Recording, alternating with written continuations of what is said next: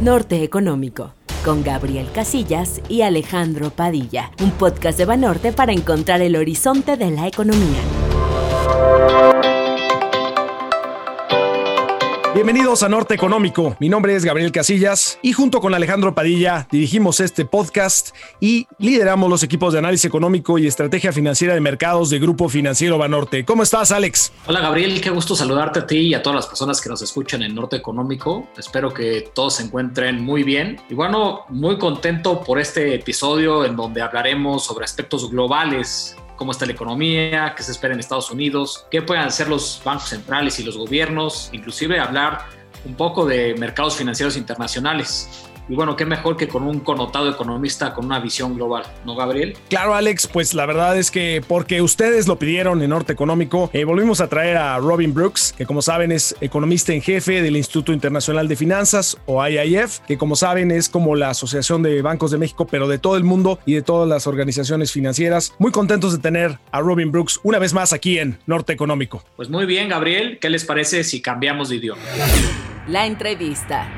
La inversión se ha venido estancando. Economic relief overall for La about coyuntura 10 económica weeks. contada por sus protagonistas. Dear friends of Norte Económico, it's an honor for me to welcome Dr. Robin Brooks, Chief Economist of the Institute of International Finance, who already accompanied us in the first season. Dear Robin, thank you very much for joining us. I want you to know that our audience was thrilled with your previous intervention last year. How nice to have you again. Robin, welcome to Banorte's podcast, Norte Económico. This is your home. It's so great to be back with you guys. Thank you very much, um, uh, Gabrielle and Alex. I'm so um, so happy to be with you. And the discussion last time was really really great. And Banorte is a one of our top IIF member institutions, and we are very very grateful for the membership. And Alex, as a former FX strategist, I want to give you a special shout out. They're always fond in my mind. Great, Robin. Thanks very much for being with us this time back again. Uh, so we're very happy uh, to be. Uh, so you're in Norte Económico, and I can recall our previous conversation here uh, back in September when we were talking about the headwinds for the economic recovery following the disastrous second quarter of 2020. Today, it seems that the expectations about growth dynamics are much more optimistic as we observed them in the previous uh, World Economic Outlook released last month. It seems that the combination of vaccination programs, uh, the unprecedented fiscal and monetary stimuli, and the boost of consumption in the second half of the year are supporting this idea. However, many economies will stay short from pre pandemic levels.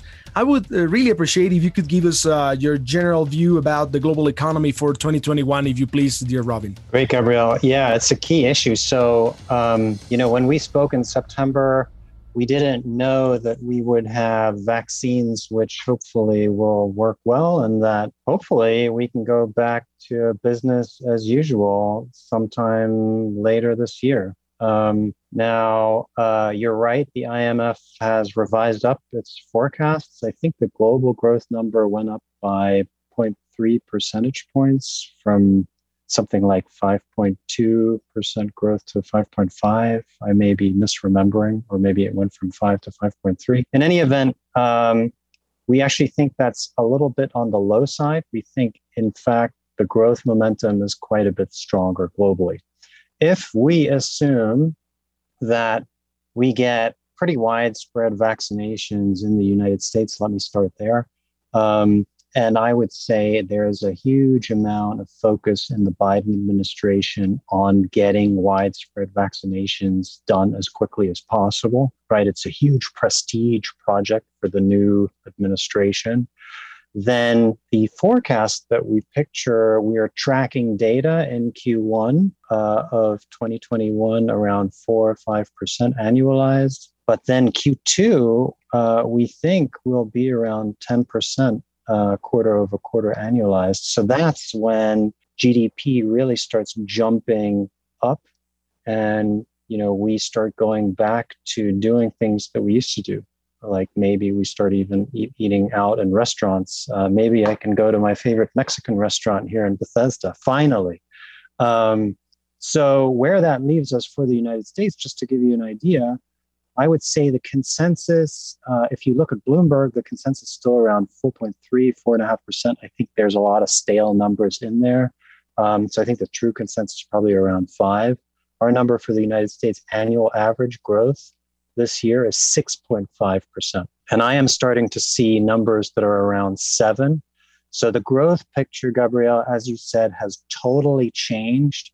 It means also that the global growth number um, is likely to be higher than what the IMF published. So we have currently 6.1% global growth, so quite a bit above the IMF number. Robin, I think we agree that the vision is more promising for this 2021 in economic terms. However, it is likely that this recovery will be different among countries. Basically, what we expect in advanced economies like the US will be quite different from some emerging markets, like, for example, Brazil or Mexico. Nevertheless, uh, beyond the rebound that we expect for this year, in your opinion, what are the key issues we should focus on on this transition to a new post-pandemic reality? What do you think are the structural changes that the economy will be facing? Great question. Um, you know, I, I think, as you said, the recovery prospects are so different around the world. And here in the United States, right now, we're having a debate on overheating and just how much fiscal stimulus we can do. And I think I am in the camp that 1.9 trillion is on the big side and that overheating risks are real. Um, and of course, the debate is is being led by really well known and highly respected academics. Um, and I think it's a it's a very good debate to have. But in the end, there is a whole separate uh, player in all of this, which is the market. And if you look at longer dated interest interest rates, those are moving up a lot. And so the market is definitely in the camp that the stimulus is on the big side overheating risks in the United States are real. And so I would say in the United States, policymakers do need to take um, care to pay attention to what the, the signal that the market is sending. And maybe they're doing too much. Um, so I, I, would say that's the key message for um, US policymakers. In Europe, it's the opposite. Uh, Europe has a track record of doing too little, too late and that caused a lot of stagnation after the global financial crisis. And honestly, I think the risk is still there that that will happen again. Although I think it's fair to say that the ECB and, and the fiscal response has been better than after the global financial crisis. Um, so to give you an idea, we have a rebound for this year of in the United States of six and a half percent and only 4.7% in the Eurozone. So a weaker recovery after a deeper recession. And in emerging markets, you know, I am reminded endlessly of the days in 2010 when we were recovering from the global financial crisis. And for emerging markets, the landscape honestly feels quite similar to me now. And the big risk for emerging markets is that you know markets here are on a huge buying spree for risk assets emerging market currencies are key part of that. So people are looking for yield, uh, they're looking for carry. Mexico has carry. And so the big risk is that emerging market currencies strengthen too much. And I think that's kind of the challenge um, that emerging emerging market policymakers face. So I think you need to you need to have a careful discussion on what the policy mix is, what what is the interest rate level, and what kind of level for the exchange rate is going to provide uh, a lasting return to growth. And that's, of course, also a big issue for Mexico. Thank you, Robin. So you have 6.5 for the US uh, this year. We mm-hmm. just recently updated our forecast for 5.4 and mm-hmm. as mentioned by Gabriel and yourself previously the IMF moved from 3.1 to 5.1 so it's mm-hmm. uh, 200 basis points of adjustment that's something really good really positive and for us in Mexico it is very important because it's going to be uh, a positive thing for exter- external demand so very very interesting your comments thank you very much yeah, and um, sorry, uh, I know you didn't ask me a question. Can I say one more thing? You know, um, when we looked at how uh, emerging markets are doing, there are two emerging markets coming out of this shock that potentially may be positioned super well Mexico and Turkey. Mexico has the huge geographic advantage that it borders the United States. If the United States is on this stimulus spree, whether it's too big or not, uh, who cares? From the Mexican perspective, that's great because if US domestic demand is strong, that'll help Mexican exports. And all indications were before COVID, Mexican export volumes actually did super well. Um, if you look at the national accounts exports of goods and services volumes, they'd risen above any other emerging markets. Uh, the only other emerging markets that have done similar similarly well is Turkey. So fingers crossed, the conditions for Mexico are good to benefit from the U.S. stimulus picture. And that's a little bit why I was going on about Mex peso and not allowing EM currencies to strengthen too much because it is the export channel that could be really helpful. Sorry. Now, on the contrary, thanks very much for that, Robin. And you know, a follow up of all the things you've been saying so far, it seems that there is uh, sufficient support for the reflation trade that we have been observing in the in financial markets. For those who listen to us and are not familiar with the term, the so called reflation trade is based on the economic theory of reflation, coined by Irving Fisher, famous economist at the beginning of the 20th century. So he said this in 1934 after the Great Depression of 1929.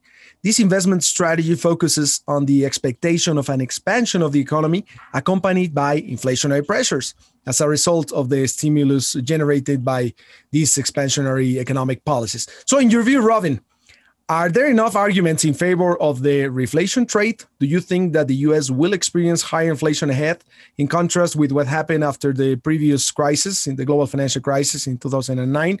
What's your view about the Fed's policy strategy for the rest of the year, my friend? Okay, so now we're getting into the meat of the debate. Uh, this is a great question. So, first of all, I'm not a big fan at all of sort of the low inflation story in the United States. That's not to say I think inflation is going to go crazy, but I think you need to take into account what's happened. So take 2020, right? It was a crazy year. The dollar went up like crazy, oil prices fell like crazy, and core PCE inflation in December was 1.5% year over year. Does that seem like we have a huge low inflation problem in the United States? No, it doesn't. Once you adjust for all the FX pass through effects and the oil price effects, I'm, I'm, I'm willing to believe that inflation really was running close to 2%. So I, I do think there are places in the world where there is major deflation risk, but the US is not one of them. So um, that brings us to the reflation story. So I think the conditions for the United States to get inflation higher are really good. Um, and that's why I think the overheating debate is um, is very appropriate in the United States. And you know, we can debate as economists the the minutia of the models and so forth. But let me just give you a very simple example from my family. My children have not been to a restaurant in a year. They have not been to a movie theater in a year. They've not traveled on a plane.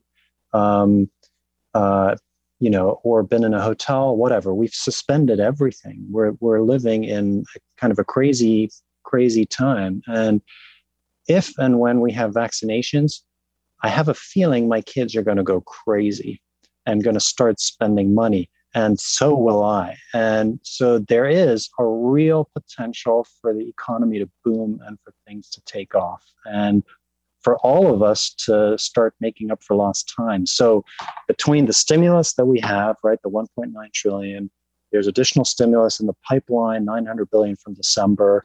Then we have all this excess saving in the United States, uh, which people put around 1.5 trillion. Some of that's going to get run down. So if you think the output gap in the United States is around 5%, all of that uh, could be up to 20% stimulus. So the overheating debate, the reflation story, I think is a really good one.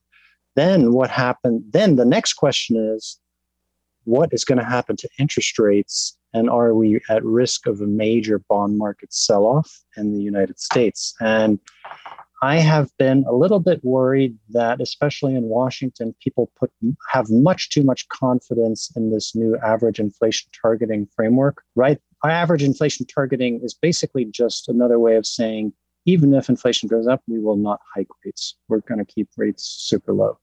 Um, so it's really just another form of forward guidance, which the Fed also had after the global financial crisis, um, when it had calendar guidance or then it had a threshold on the unemployment rate and so forth.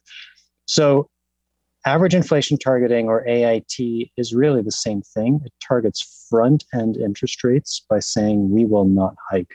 But the bond market sell off is not about the front end, it's about the back end. It's about 10 year yields and beyond. And the truth is, on that front, the Fed really has no tools at the moment. It hasn't articulated a framework. And so I've been banging the drum that, you know, a repeat of the taper tantrum is very live. It's a very real risk for the United States now. Uh, we're already seeing 10 year yield move a lot higher in an environment where the data, frankly, are still pretty weak.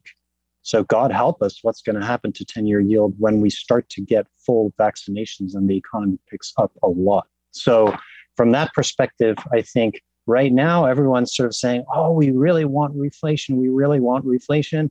So, my worry is three months from now, everyone's going to say, oh my God, too much reflation. Wow, it's I like, risk. Uh, and it's like Sorry. me. It's like me standing in the shower and never able to get the water temperature quite right. Although that's probably not an image you want in your head, right? Hey, by the way, that's exactly the example that Alan Blinder uses to explain the lag effects of monetary policy. Being in an old shower when you're not able to put the right temperature because of those lags. No? Now I'm picturing Alan Blinder in the shower. that's a good one. Thanks, Robin yes, we, we also have this this view about the steepening of, of, of, the yield curve, a further steepening of the yield curve. Indeed, our our model is hovering around one and a half percent, which we are almost there, and, mm. and with a lot of upside risks, uh, as you mentioned before. And it's funny enough that uh, we, we, are observing inflation break-evens above two and a half percent in the U.S. the, the two-year tenor, and and despite that, very well anchored short term. So uh, I think that Gabriela and myself agree with you that there's enough room for additional reflation trading in, in, in global markets. So thank you very much. And um, I would like to, to turn this conversation to your arena of special interest, my, my dear Robin, which is the FX market. Mm-hmm. Okay. I have you here without asking you something about the FX market. Um, Robin, in this context that we have been discussing, I would very much appreciate your insight on a topic that you are passionate about, which is how the dollar performs vis-a-vis uh, G10 or emerging uh, markets. Uh, what is your vision about uh, the weakness of the US dollar against uh, G10 and, and emerging market currencies? Do you think there's there's a, some room for additional weakness? Or do you think that all these uh, positive story about growth and everything that you have been talking about in terms of uh, economic response should play against this this bet of some of market participants? What's your view about about uh, this this uh, story about uh, US dollar weakness. And if you can talk about your view about the Mexican peso, we will uh, really appreciate it. Thank you very much. Yes, thank you. Thanks for the question. I appreciate it. So, um, you know, it it kind of drives me a little bit bonkers when people talk about the dollar in blanket terms. One thing that I think we've discussed, Alex, many times is really there is no one dollar, right? So certainly there is the dollar versus the other big advanced economies like the euro and the yen. And that dollar is a completely different story from the dollar versus emerging markets. Um, and if you have the view that the United States is reflating rapidly vis a vis the Eurozone or Japan, then I think it's really hard to argue that the dollar should fall versus the euro or the yen. Um, so, in my opinion, that means Europe and Japan still need to do lots of easing with a lag. Um, they will do it later. And so that means more euro and yen weakness is coming in the pipeline. And so I don't see that's that's a story for um, dollar weakness per se. The emerging market space is so different, right, Alex, as you know, because risk premia play a huge role. Um, commodity prices play a much bigger role. And so when you look at EM FX uh, and the dollar, then I think uh, in aggregate, we still have about 5% undervaluation for emerging markets overall. And we usually exclude the RMB uh, from that. Now, these kind of fair value models, they are super dodgy. I don't want to claim that they provide reliable point estimates at all. Um, I think the last time we all spoke, my view was that Mex peso was 10% undervalued. Of course, that's some time ago. Since then, we've had some appreciation, we've had all the vaccine news. So I think at this point, I think Mex peso basically is a fair value. And I think, if anything, policy needs to think about taking steps to avoid any meaningful appreciation from here. That's also the message that I've been sending for some other economies year to date. Turkish lira, for example, has been a huge outperformer. And I think policy there needs to focus very much on avoiding an overshoot of the exchange rate. Um, you know, the biggest worry these days is sort of that depreciation is going to give you inflation pass through and push inflation up. I just don't think that's a valid concern at the moment. We still have a huge global output gap. You know, it's not a big inflationary environment. So um, we have fair value for um, dollar Mex uh, around uh, 20. And I think, you know, I, I think that means that you really want to keep the exchange rate here. So, so I don't see much room for a move either way. Thank you, Robin. Indeed, uh, in our fair value model, we have something very similar, and that's why we are holding our forecast for the Mexican peso for year end at 19.80. Mm-hmm. So I think we have a very similar view in terms of, of the peso and also these different performance that we might see in the US dollar against G10 and against emerging markets. And one of the things, you know, uh, yeah, you know, at some point in our forecast uh, that Alex was saying, 19.80 for year end, we have at some point in the year in our trajectory that it could reach 19.00 mm-hmm. at some point. So well, let, us see, let's see. But you know, one of the things, Robin, that one of the topic that we would not like to miss with you, and maybe two weeks ago we would have uh, asked you about uh, GameStop, but this time uh, and something that it's a probably longer term issue is cryptocurrencies and Bitcoin. No, so um, it's a subject of great debate, of course. And uh, before asking you, uh, I I've been reading this book that maybe you you you already seen that it's called the Bitcoin Standard, no, by this Lebanese professor Saifedean Ammous, and uh, you know it's interesting because you know I I don't really uh, think that Bitcoin has a lot of future in my personal point of view. I think it's going to happen as every time in history when you know private sector starts to to to print their own money suddenly governments give all these to central banks and central banks are the main monopolies or authorities in this context however uh, this um, you know this uh, professor Ammous is saying that maybe uh, instead of uh, putting everything against the dollar not like dollar Mex, euro dollar etc everything is going to be against bitcoin so it's interesting but well not talking out outside of that book and that idea I would like to know what do, what what do you think about these assets such as Bitcoin? I would like to hear your vision about the future of cryptocurrencies and its impact on the economy, dear Robin. So let me say, first of all, we have a shopping mall close to where we live called Montgomery Mall, and there's a GameStop store in that mall.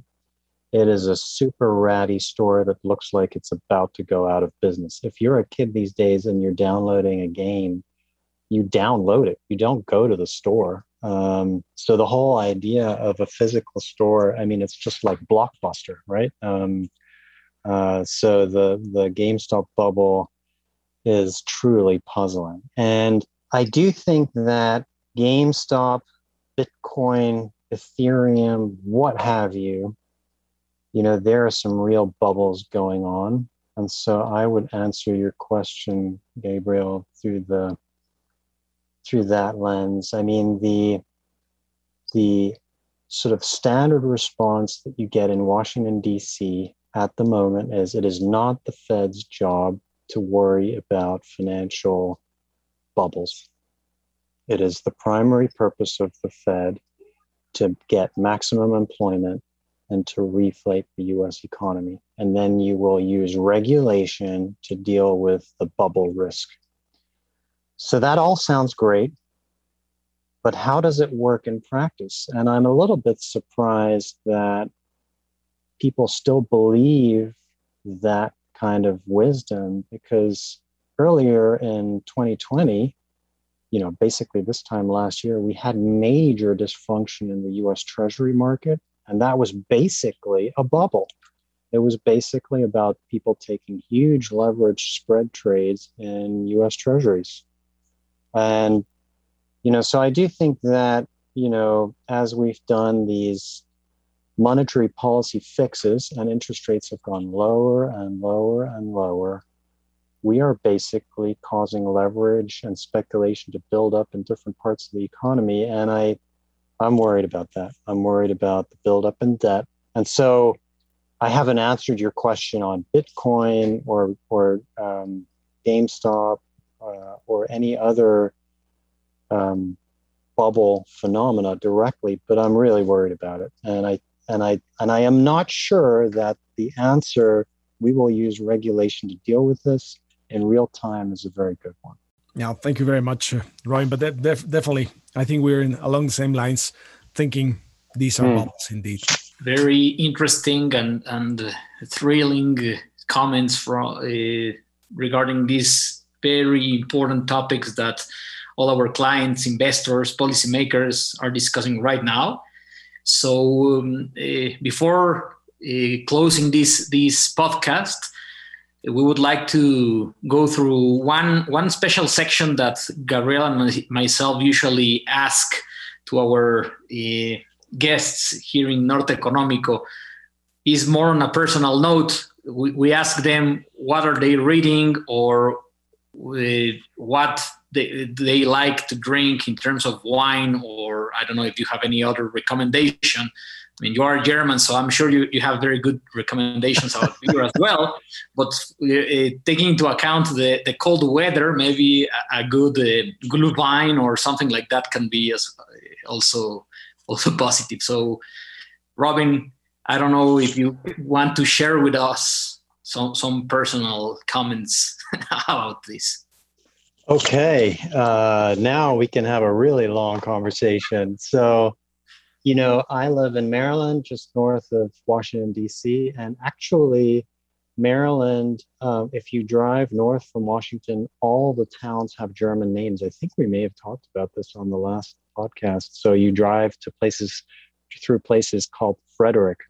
So that's German Friedrich. Um, or uh, there's even a town called Germantown, if you can believe it. And so there's a lot of beer uh, here, and it's really good. So my favorite beer is um, by a brewery in Frederick called Flying Dog Brewery, and it's called The Truth. How can you not drink a beer that's called The Truth? We all need the truth. Um, so I'm really partial to that. Um, uh, and in terms of reading, uh, I haven't um, found a, you know, I haven't been reading many books lately, but I here's someone that I love to read uh, as a nerd and as an economist. I love following following Olivier Blanchard on Twitter. Um, I don't think there's anyone who is quite as clear as him. And if you can make a good argument on overheating versus not overheating in a tweet, then I think you are really, really smart. So I've I've really gotten a lot out of following him, and I highly recommend it. I hope he doesn't get like uh, uh, uh, some uh, very aggressive tweets at some of us that sometimes we get, huh? I'm sure he does. He probably doesn't read them though. Thank you very much, uh, Robin, for for sharing this this with us. Definitely, Olivier Blanchard, one of my favorite economists. And, and definitely beer. We we need to have a lot of truth these days. Yes. so uh, thank you very much, Ryan, for being in, in, our podcast once again. I think everybody's going to be very pleased, uh, as, as we are, of course. Um, and wish you all the best this year. And well, we hopefully see those growth rates you're saying without having too much inflation and a lot of taper tantrums. No. Yes, Gabriel, it's really great to see you. Stay stay healthy and safe. All the best to your family. And Alex, same to you. Great to see you. Thank you very much, Robin. And we, we hope that once this uh, transition to the to the new normal, you can come here to Mexico. You're you're most welcome. I look forward to it. I will be on the plane as soon as I can. Thank you. Thank you very much, Robin. Really appreciate it. Thanks. Take care. Take care. Norte Económico, el podcast de Banorte. Síganos en redes sociales, Twitter, arroba gfbanorte-mx y arroba análisis-fundam y Facebook como Grupo Financiero Banorte. Bueno, pues esto es todo en Norte Económico. Estamos muy contentos de que se haya unido una vez más Robin Brooks del Instituto Internacional de Finanzas y les deseamos mucha salud y pues que todo esté excelente. Pues muchas gracias Gabriel y a todas las personas que nos escucharon. Fueron comentarios muy interesantes para tener un marco mucho más claro sobre el ámbito global, así que espero que lo hayan disfrutado. Cuídense mucho y les mando un fuerte abrazo a todos. Hasta la próxima semana aquí en Norte Económico. Norte Económico con Gabriel Casillas y Alejandro Padilla. Un podcast de Banorte para encontrar el horizonte de la economía.